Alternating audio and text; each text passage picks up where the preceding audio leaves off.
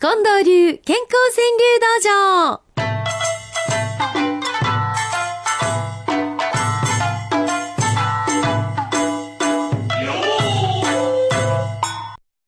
さて参りましょう。近藤さん。はい。大阪の日の出の時刻が今日は6時ちょうど6時うん。なんですけど、ということは明日からもう5時台にうん。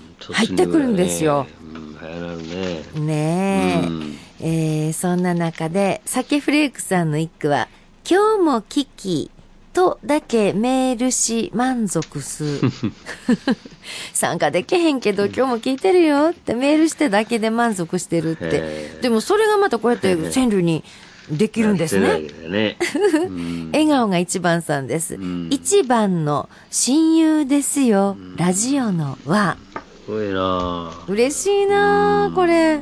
本当リスナーの皆さんがつながってくださってるので、ラジオの輪ができてます。一番の親友ですよ。ラジオの輪。うん。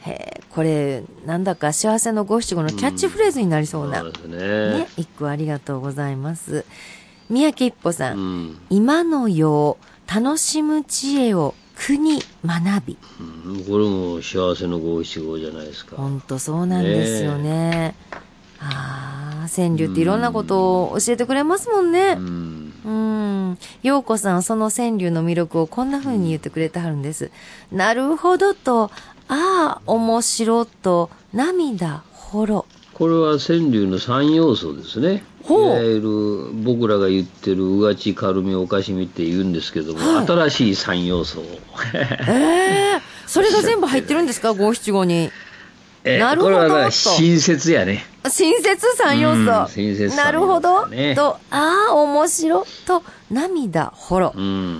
なかなか上手にまとめてくれました。いけてますね。うん、うん神戸の花咲じじいさんは、え私もこれよくあるの。ニコニコと挨拶するも名前出ず。まあな最近ようあるこういうことは。あります？近藤さんでも。いや、もう、携帯でかかってきて名前が出んやつあるじゃないですか、表示に。はい。非通知と。うん、つつね、これだけじゃわからん時あるけどね。そうなんか、私なんか、顔見ててもわからへん時あるの、これどうしたもんかと思いますね。えー、丹波のカールおじさんです。久しぶり、給油頼り、リタイアと。じゃあ増えたよ、最近よく来るよ。そうですリタイアね。した言ってね。ねえ、そして次の第二の人生をどう生きはるかが、ね、気になる、そんなお便りですね。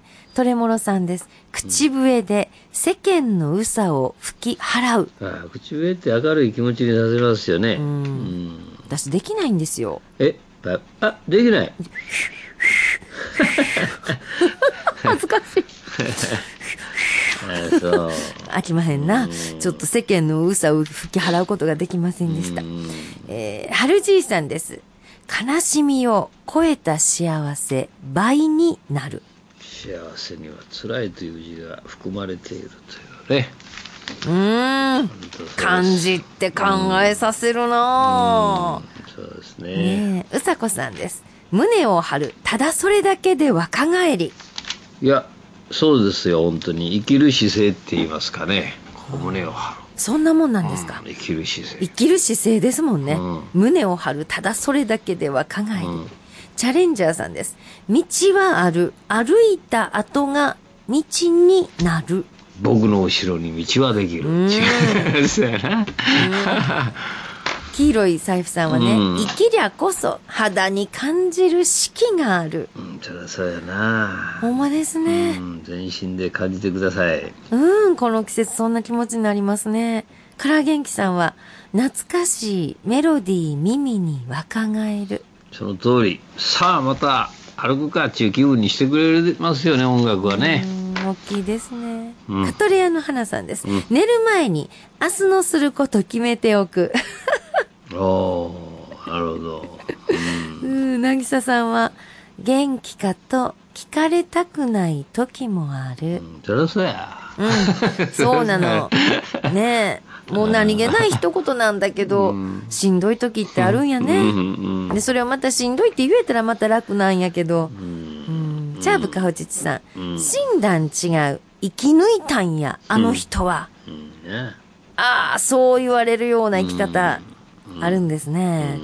うん。えージョグビーティガさん。老いた親、通院見込んで免許取る。元気ですやん。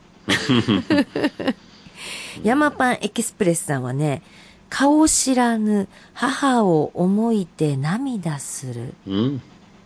はあ、うんこれお母さんとのう、ん。ねえ、お辛い、うんそういう。うん、関係が。がありはんのかな、はい顔知らぬ母を思いて涙するう。ん。うん、春の海さんの一句です。腹を見せ、寝る愛犬の愛しさよ。犬は腹見せるときっていうのは、あの、降参してるか親愛の浄土のどっちかですね。はあ、うん降参してるか、もう、もう、信頼しきってるか。はい、そうです、どっちかです。へえ、私がなんかお腹見せてる時食べ過ぎの時ですね。もう上向いて、あしんど。もうこんなん言うてたらあかんな。中口信夫さん、男だけ、年取ってゆく同窓会。いや、女若いわ、確かに。女の人なん長か、い。ねえ、いい意味で化けてますうね。いい意味で化けてるな。うん。私はベイヤンが好きさんです。鳥説で、さらにわからぬ機能増え。あ、取説ね。あ、なんかいろんなうん電化製品なんか書いて、はいいろんな機能がついてますけど、え取扱説明書？え下手やね、書き方。あんなん読めませんで、うん取説でさらにわからぬ機能増え。うん。ねえ。アメリカ・シアトルからもチャルメラさんがくださいました。すみました。言われてさする注射跡。うん。ま、まあそういうもんやわね。まあ、そういうのやな。はいはい。えー、ななちゃんっていう方は、小学校3年生です。うん。こんなんですよ、小学校3年生の一句。弟がお芋を食べておならする。深い境地を読んでるね。